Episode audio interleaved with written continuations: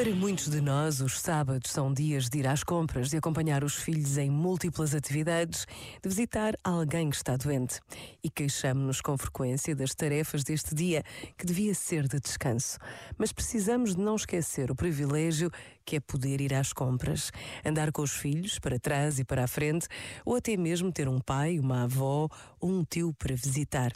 Quando no mundo se vivem guerras sem fim, quando há milhões de crianças com fome e outros milhões de idosos sem companhia, temos de saber dar graças a Deus por tudo o que temos, seja pouco ou muito. A gratidão é um verdadeiro tesouro.